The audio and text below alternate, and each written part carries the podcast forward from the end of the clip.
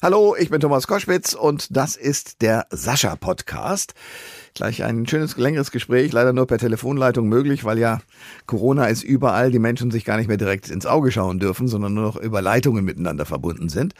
Und äh, Sascha hat jetzt, äh, im nächsten Jahr wird er 50, hat jetzt zum 1. Dezember eine Biografie herausgebracht. Äh, If You Believe ist sein erster großer Songerfolg gewesen und so heißt auch seine Autobiografie. Warum schreibt ein Mann in jungen Jahren so eine Geschichte auf? Aus mehreren Gründen, weil er auch spannende Sachen schon erlebt hat. Und die erzählt er uns jetzt. Viel Spaß. Der Thomas Koschwitz Podcast. Ich freue mich sehr. Koschwitz zum Wochenende jetzt mit einem Musiker, den ich gefühlt irgendwie schon deutlich länger kenne, als er jetzt alt wird. Aber er wird erst 50. Sascha ist natürlich ein Mann, den wir lange kennen mit großartigen Songs, der als Dick Brave uns äh, sozusagen als Neuerfindung präsentiert hat. If You Believe heißt jetzt äh, seine Autobiografie, die er anlässlich seines runden Geburtstages äh, herausbringt. Sascha, herzlich willkommen. Hallo Thomas, freut mich sehr. Vielen Dank für die schöne Ansage. Also älter, nee, warte mal, jünger als er sich anfühlt, das finde ich gut. ja. Nee, nee, ich kenne ihn länger als er alt ist, genau. Das. ich kenne ihn länger als du alt bist, ganz genau. Also eigentlich als Kind haben wir uns kennengelernt. ja. ähm, lass uns kurz mal gucken auf deinen Durchbruch. Das war, wenn ich das richtig gerechnet habe, 98. Da warst du 23, da war If You Believe dein großer Durchbruch. Also äh, vor, vor 23 Jahren, da warst du 25, 26, so muss ich sagen. Ähm, magst du den Song noch? Wieder.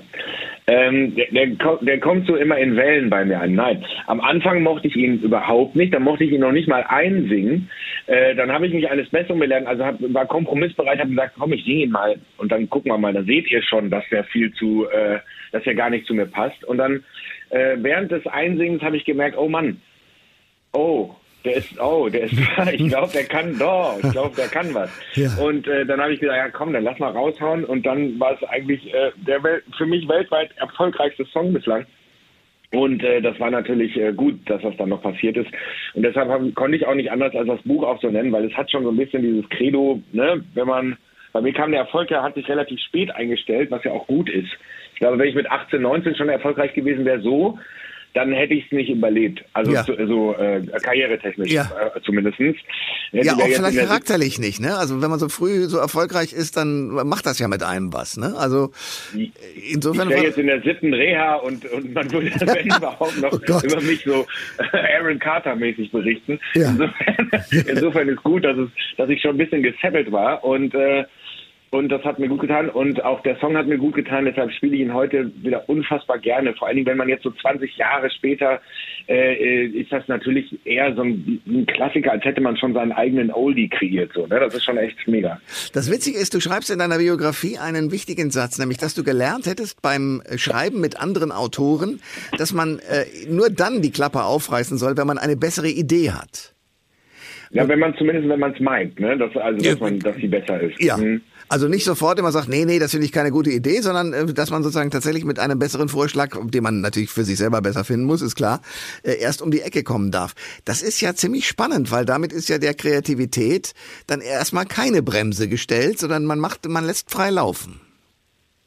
Ja, man lässt sowieso frei laufen, das ist äh, definitiv, also und was man auch machen darf, also das haben wir relativ früh mit meinen Lieblingssongwritern, dazu muss man sich natürlich erstmal ein bisschen kennen und so. Deshalb äh, mache ich oft die ersten Songs für jedes neue Album mit den gleichen Jungs zusammen, weil ich die gut kenne und weil, weil man da sagen darf, was man denkt. So, mhm. ne, weil es einen keiner krumm nimmt. Das war so die erste Regel war, selbst wenn man mal sagt, irgendwie, das ist doch scheiße, mhm. äh, die Idee, dann nimmt das einen keiner krumm. Dann sagt man, warum denn? Ja, weil und so und keine Ahnung. Und dann kommt auch dazu, äh, so, man muss es natürlich erklären können oder man muss es einfach sagen, äh, ich fühle es halt nicht. So, das reicht natürlich nicht. Also so, ich fühle es halt nicht. Also, Alter, komm, da muss schon ein bisschen mehr, muss schon ein bisschen mehr Substanz haben, aber sagen zu können, dass man das nicht gut findet, ist super wichtig für den, für den Prozess. Du, du bist ja in der Welt der Musik tatsächlich sehr zu Hause. Ich will aber jetzt auf deine Biografie kommen und erstmal so feststellen, wo du herkommst. Du redest zum Beispiel, und das musst du mir bitte nochmal erzählen, von deinen Onkels, die alle irgendwie Schausteller waren und, und mit Pferden umgehen konnten. Was, was ist das für eine Geschichte?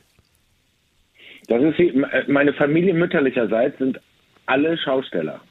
Also eine Schaustellerfamilie. Die kommen aus einer großen Schaustellerfamilie, eine Traditionsschaustellerfamilie und äh, Und da ist so, da sind auch manche, äh, äh, sind, waren mal kurz oder länger beim Zirkus und so. Das heißt, das ist so eine, so eine ähnliche Welt. Und die konnten alle irgendwie alles. Also die konnten alle irgendwie so diese Ansagen machen. Jeder musste auch alles machen. Die haben Karussells auf und abgebaut und so Knochenjob gemacht und so. Und dann da vorne gestanden und gesagt, hallo, äh, reinspaziert und äh, gesagt, hast jetzt an der Kasse lösen. Und so. Ja. Dann konnten die aber auch alle Turnen, Handstand, Salto und so weiter und so fort. Das war also, die, die konnten Clowns sein, die, also irgendwie äh, habe ich, glaube ich, dadurch äh, extrem viel so dieses, dieses, äh, dieses, dieses Entertainment-Gehen halt mitbekommen, dass ich halt Lust habe, Menschen zu unterhalten. Und musikalisch waren die natürlich auch, aber das, das hatte ich auch so ein bisschen von meiner Familie väterlicherseits, weil mein Opa väterlicherseits konnte unfassbar gut Akkordeon spielen und mein Vater konnte sehr gut Orgel spielen und so. Also habe ich da, glaube ich, so zwei Welten miteinander verbinden können, äh, die ich heute komplett ausleben kann. Ja, wann, wann warst du? Warst du mit deinen Onkels dann auch unterwegs? Also meinetwegen in den Ferien oder so? Wie muss ich mir das vorstellen? Ja, ich war öfter in den Ferien so als, als Junge, also als Teenager dann nicht mehr, aber so als Junge, so in dem Alter so um die zehn rum, bin ich oft äh, so in den Osterferien oder so mitgefahren und dann so habe ich erstmal gemerkt, wie krass dieser Job ist, weil ich habe es ja selber auch als, als äh, Sohn einer äh, nicht mehr Schaustellerin habe ich ja nur so von außen erlebt. Ich habe ja, ich konnte da mal in einem Stand mit drin stehen oder ich konnte aber so richtig aufbauen, abbauen und so. Und da habe ich das erstmal mitgekriegt, dass man so alle drei Tage, alle fünf Tage baut man den ganzen Laden wieder ab, packt das in LKWs rein, fährt zum nächsten, äh, zum nächsten Kirmes, zum nächsten Rummel, zum nächsten Jahrmarkt und baut da wieder auf in der Nacht und so, dass es morgens dann steht. Also das war schon, äh, das war schon tough, aber es war auch super schön. Also es war super aufregend, eine tolle Zeit und äh, man hat aber erstmal gemerkt, dass, äh, dass da ganz viel so äh, dass eine wunderschöne Scheinwelt aufgebaut wird, die aber an, am Ende ein totaler Knochenjob ist. Ähm, du schreibst auch gleich, dass du ähm, das Tourleben, was du ja jetzt als Musiker dann äh, quasi nicht mehr als Schausteller, wo du als Junge dabei bist, sondern das Tourleben als Musiker einerseits liebst, andererseits hasst. Wie das? Ja, es ist ja so, ich habe ich ähm, durch die durch die äh, also dadurch, dass ich halt äh, aus einer Schaustellerfamilie komme zur Hälfte und zur Hälfte aber urwestfälisch bin, also so äh, äh, Häuschen, Garten und so, ne, also solche äh, äh, Werte habe, auf der anderen Seite aber sehr gerne und sehr viel unterwegs bin, schlagen natürlich zwei Herzen in meiner Brust. Das heißt, wenn ich zu Hause bin, zieht es mich eigentlich immer relativ schnell dann nach so ein paar Tagen wieder raus. Wenn ich aber draußen bin und dann vermisse ich meinen Sohn, dann vermisse ich meine Frau, dann vermisse ich mein Zuhause ja. und will und bin äh, in den letzten Jahren total zum Heimscheißer geworden. also früher, wenn ich dann irgendwie ins Hotel habe, ach wie geil, gehe ich nach der TV-Aufzeichnung oder keine Ahnung, gehe ich dann, lege ich mich schön ins Hotel, schlaf aus und dann fliege ich am nächsten Tag entspannt oder fahre am nächsten Tag entspannt nach Hause. Heute egal wie spät das ist, äh, wie lange ist die Fahrt, ja, viereinhalb Stunden, egal, ich setze mich noch ins Auto und fahre nach Hause, weil ich will zu Hause aufwachen. Ja. Also so hat sich das so ein bisschen geändert. Okay, aber äh, das, das Tourbusleben, wenn man auch mit den Mitmusikern und Musikerinnen unterwegs ist und sozusagen die Autobahn an sich vorbeiziehen äh, lässt, ähm, fühlt man sich da besonders frei? Also was ist das für ein Gefühl, wenn man da auch nachts ja von einem Ort zum nächsten fährt? Ja, das ist schon... Ähm ganz besonderes Gefühl. Ne? Das ist also vor allen Dingen, ähm, weil man ja, äh, also so, so, ein Bus, also der hat ja so eine eigene eigene Romantik und Dynamik und so. Ne? Das ist so, äh, da ist man halt in so einer kleinen Extra-Family irgendwie unterwegs. Ne? Das ist so ein bisschen, äh, dass man da so ja, das auch irgendwie abfeiert und und am nächsten Morgen äh, in der nächsten Stadt aufzuwachen, das hat eine echt, das hat eine krasse und schöne Romantik und so. Und ich erinnere mich noch an einen Moment, der war ganz besonders schön, in, in einem Tourbus über die Elbbrücken nach Hause zu fahren im Morgengrauen. Ja. Das war so, da wird man so, ach, da, also die Sonne scheint, geht gerade auf und man fährt über die Elbbrücken, man weiß, jetzt bin ich gleich zu Hause und dann geht aber auch so ein bisschen der Blues los, ne? weil, weil nach so einer Tour hat man auch so ein bisschen immer so ein Blues, weil man so lange jetzt irgendwie unterwegs war zusammen und dann, äh, ah, dann kommt da so ein Seufzer und auf der anderen Seite fährt man aber auch nach Hause und so und das ist irgendwie ganz schön. Du bist aber jetzt erst 50 demnächst, also das dauert ja noch bis ins nächste Jahr. Warum hast du jetzt schon eine Biografie geschrieben? Ja, man kann sich ja grundsätzlich fragen, warum schreibt man mit 50 überhaupt eine Biografie, äh, weil eigentlich habe ich immer so das Gefühl gehabt, das machen wir auch später. Ich habe mir die Frage auch immer sehr lange selber gestellt und wollte auch eigentlich gar nicht. Und meine Frau hat mich darin bestärkt, weil, ich, weil sie kennt ja alle diese Geschichten und so, die ich, äh, die ich erzählt habe von früher und aus meiner Kindheit und, und so.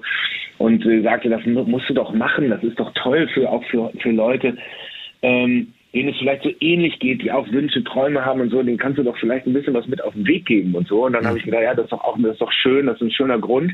Und ähm, so eine Teilzeitbiografie habe ich eigentlich auch deshalb äh, gemacht, weil ich habe mal irgendwann habe ich eine, eine, Sendung mit Ozzy Osbourne gesehen, wo er dann nach, äh, nach seiner Frau Sharon rief, weil ihn jemand nach den 80ern gefragt hat. Und dann hat er gesagt, Sharon, oh my God, I forgot a fucking decade. So, also, und dann, ja, das ist und dann habe ich gedacht, bevor ich, bevor ich die 90er vergesse oder die ja. 90er, 2000er, schreibe ich es lieber schlimm auf. Ja, Ozzy Osbourne, der natürlich das ein oder andere sich einfach weggetrunken getrunken hat oder durch andere halluzinogene Feldfrüchte äh, die Erinnerung nicht mehr hat aus den 80ern. Ja, das ist natürlich wahr.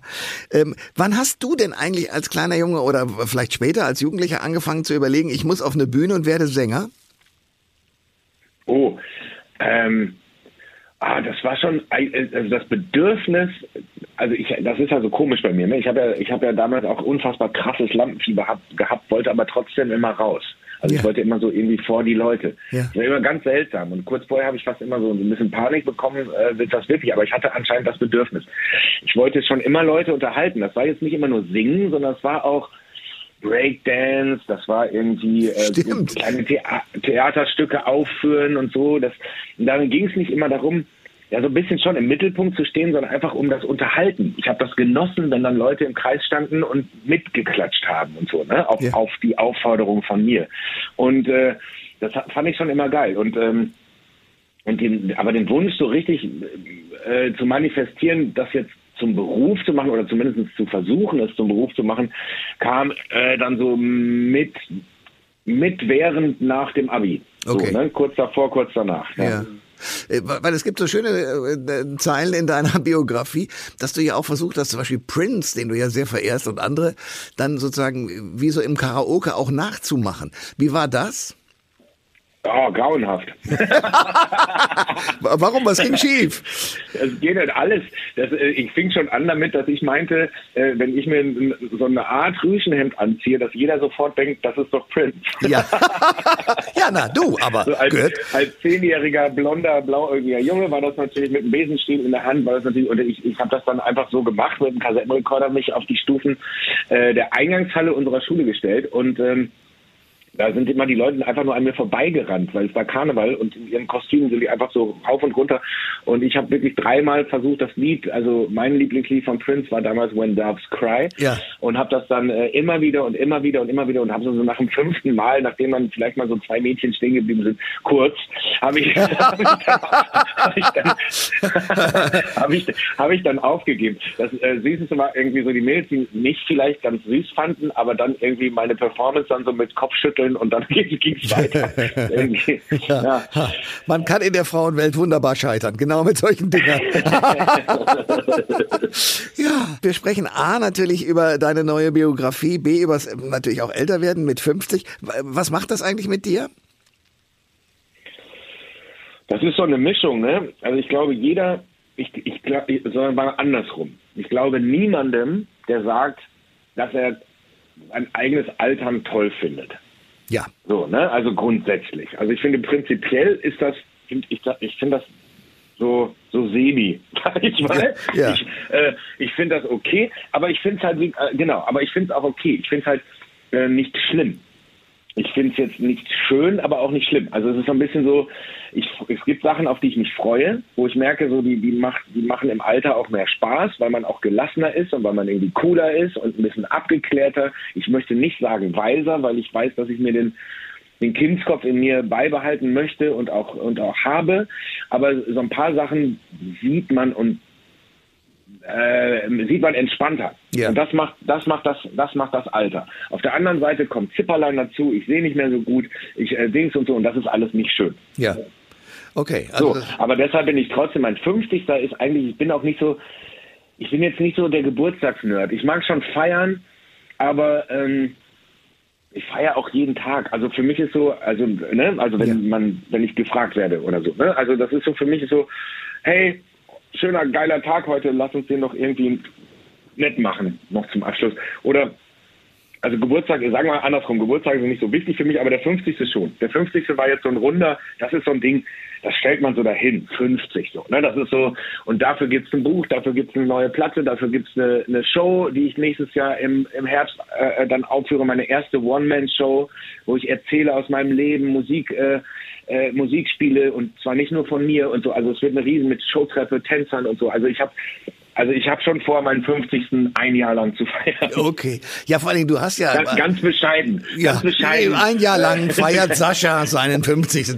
Aber auch dann mit großartigem äh, unterstützenden Personal. Ich meine, du hast Thomas Hermanns gewinnen können, der mit dir die Regie macht. Woher kennt ihr euch? Naja, ich konnte ihn, äh, sagen wir mal, ich, nicht gewinnen, sondern ich habe ihn einfach... Ähm, ich habe ihn erpresst. wir, kennen uns, Oh, oh, okay. wir kennen uns sehr gut. Ja. Ich habe äh, Thomas, wir kennen uns ja schon sehr lange und mit Thomas haben wir damals zusammen Life in Swinging entwickelt und äh, wir kennen uns aber schon viel länger und ähm, wir haben immer mal da, davon geträumt, mal was zusammen zu machen, weil ich ihm damals schon gesagt habe, schon bei Life in Swinging, ich möchte irgendwann mal eine Las Vegas Show machen. Ich möchte irgendwann mal eine One-Man-Show machen. Und Thomas äh, äh, Hermanns war der Einzige damals, der wusste, was ich meine. Wenn ich sage One-Man-Show. One-Man-Show heißt ja nicht, dass man nur alleine da auf der Bühne steht, aber es ist äh, eine Show um einen herum. So, ne? Und das ist, äh, das ist was anderes als ein normales Konzert. Ähm, sondern es ist halt wirklich eine Show. Das ist mit, ich, mit Showtreppe und da runterkommen und geilen Anzug tragen und äh, geile Lieder singen und und äh, erzählen aus dem Leben und lustig, hoffentlich lustig sein. Und äh, da da, da habe hab ich schnell einen Partner in Crime gefunden mit mit mit Thomas und wir verstehen uns halt sehr gut und wussten halt beide genau, was gemeint ist. Wir haben uns zwei, dreimal zusammengesetzt und und die Show gestrickt so, ne? Und das hat unfassbar viel Spaß gemacht. Ich kann es jetzt wirklich ernsthaft nicht mehr erwarten, das aufzuführen. Und es dauert ja fast noch ein Jahr und das Ah, da scharre ich schon mit den Hufen. Ja, das kann ich nachvollziehen, zumal ja auch Corona einem gerade keine Freude bereitet. Also ich drücke sehr die Daumen, dass es passiert im Herbst. Das, das stelle ich mir richtig toll vor. Sag mal, und du hast ja eigentlich auf allen Gebieten auch immer, was mich sehr freut, fast schon Pionierarbeit geleistet und auch Erfolg. Also äh, zum Beispiel äh, bist du äh, Juror äh, von The Voice Kids gewesen. Du bist äh, Gewinner bei The Masked Singer, was auch nicht so ganz leicht ist, da mit diesem schweren Gerät rumzurennen und das äh, zu machen. Wie war das eigentlich für dich? Äh, die, die, Die Masked Singer? Jury, ach so, Masked Singer. Jury war äh, Jury bei The Voice Kids einer meiner Traumjobs. Okay. Ich liebe diesen Job. Da, Ja. Nein, wirklich, ohne, ohne Quatsch. Das ist, äh, das ist nur toll, weil man sieht nur junge Talents, die irgendwie äh, einen an einen selber erinnern und so. Ne? Also es ist einfach nur, das ist einfach nur schön, beste, beste Job überhaupt. Okay. Und äh, Masked Singer ist, äh, ähm, ist, ist anders toll, vor allen Dingen Erfahrung, also selbst äh, Selbsterfahrung, also selbst äh, also wie soll ich das nennen? Äh, man kommt schon an seine Grenzen und die muss man überwinden. Also das ist ja auch dann in, äh, in einer gewissen Phase der Karriere, wo man denkt so, muss ich das jetzt wirklich tun? Aber, aber erklär, erklär, erklär mir die Grenze. Also nein, was? nein, das war nur ein Spaß. Ja. Nein, körperlich, das ist so, wenn man, wenn man, ich habe da Sachen neu gelernt und das war äh, auch auch Singen nochmal neu gelernt, weil ich noch nie mit so einem Headset aufgetreten bin. Der Helm, diese ganze Einschnürung und so, das schnürt einem die Luft ab und so. Man ist gar nicht so frei, wie man sonst eigentlich ist, wenn man normal auftritt und singt. Ja. Und dann hat man dieses Kostüm, was man noch ausfüllen möchte und so. Und es war einfach tierisch, die, die sehr, also ich habe ja, ich habe mir ja vorgenommen, entweder ich fliege als erster raus oder in der ersten Show oder ich komme ins Finale. Und wenn man dann im Finale ist, dann will man auch gewinnen. Also das hatte, da hat sich bei mir, ich bin eigentlich, ich gönne es jedem, aber wenn man da in diesem Kostüm war die ganze Zeit und hat sich das, äh, das gegeben, dann will man am Ende diesen Pokal auch in der Hand halten, so, ne? Und das äh, ist mir zum Glück gelungen. Ähm, haben aber auch alle anderen äh, verdient, weil alle haben ja äh, ein ähnliches Schicksal und geben sich Mühe und performen und, und so. Und es war wirklich eine tolle, ähm, es war eine tolle Erfahrung. Ja. Jetzt war ich neulich wieder da, habe das Kostüm nochmal angezogen und es war, äh, es, äh, es roch noch nach mir. Nein. Ich verstehe. Also mit anderen Worten, ja, es ist körperlich anstrengend, wie, aber wie kriegt ihr das denn eigentlich hin, alle zusammen, wirklich, dass das ja nicht rauskommt im Regelfall? Also Klappe halten, Freunde äh, belügen, wie, wie geht das? Ja, das ist schrecklich. Also die Menschen belügen, das ist nicht so mein, das ist nicht so mein Ding. Man muss das dann so als, als Spiel äh, ähm, sich vornehmen und dann, dann geht's irgendwie. Ne? So als wenn man für so, so eine kurze Zeit so Detektivspiel, ich, ich bin der, ich bin der Räuber und, und veräppel jetzt alle und so. Ähm, das ging dann. Es ging natürlich nicht durchweg gut, ne? Also es ist äh, natürlich irgendwem, ich, Ray zum Beispiel, Ray Garvey ist es äh, natürlich, der hatte, ich meine, den, der ist seit 20 Jahren, also wir sind seit fast 20 Jahren zusammen auch auf Tour und so. ja. Der kennt mich natürlich in- und auswendig, egal welchen, in welchen Charakter ich versuche zu springen, der kennt die fast alle so. Ne? Da muss ich mir natürlich dann irgendwie, das Einzige, was er nicht kennt, ist, wenn ich die komplette Rockröhre raushole und so. Ähm, aber trotzdem, so, ne, da war es natürlich für ihn schwer äh, zu sagen, so, den kenne ich nicht oder, äh, Ja. oder halt noch in den ersten zwei Sendungen zu zweifeln und dann aber, und dann haben wir, gab es immer so, gab es so einen SMS-Terrorkrieg, so, ne, so mit, ich musste mir total viel einfallen lassen, um, um äh, zu suggerieren, dass ich gerade irgendwo anders bin. du lieber Gott, ja. Also habe ich zum Beispiel im Kostüm, als ich dann beim Auftritt, während des Auftritts, also während ich aufgetreten bin, habe ich jemand anders eine SMS schreiben lassen, Irre. Wie damit er denkt, ich kann das ja nicht sein. Ja. Ah, wie großartig. Ja, aber das macht man sich gar nicht klar, was so eine Fernsehshow, die ich übrigens großartig finde, auch die Mühen, die körperlichen durchaus empfindend. Ähm, aber man guckt da mit großem Vergnügen hin und fragt sich tatsächlich, wer kann das sein? In diesem Fall ist es hier bei uns, bei Koschwitz Wochenende ganz einfach. Es ist Sascha, der jetzt, wie gesagt, mit einer Biografie äh, antritt, äh, eine Autobiografie, If You Believe. Seit dem 1.12. ist die zu haben und im Herbst 22 auf Tour geht This Is My Time, die Show, ein Bühnenprogramm über sein Leben. Da freue ich mich sehr drauf. Ich werde im Publikum sitzen, das alles beurteilen und dann mit dir anschließend eine kleine Kritik durchführen. Nein, ich glaube, es wird großartig. Ich freue mich da jetzt schon sehr drauf und freue mich auf deine, äh, auf, über das Gespräch jetzt und deine Zeit, dass du äh, so lange mit mir geredet hast. Alles Gute, mein Lieber. Danke, lieber Thomas, liebe Grüße. Alle Informationen zur Sendung gibt es online auf thomas-koschwitz.de.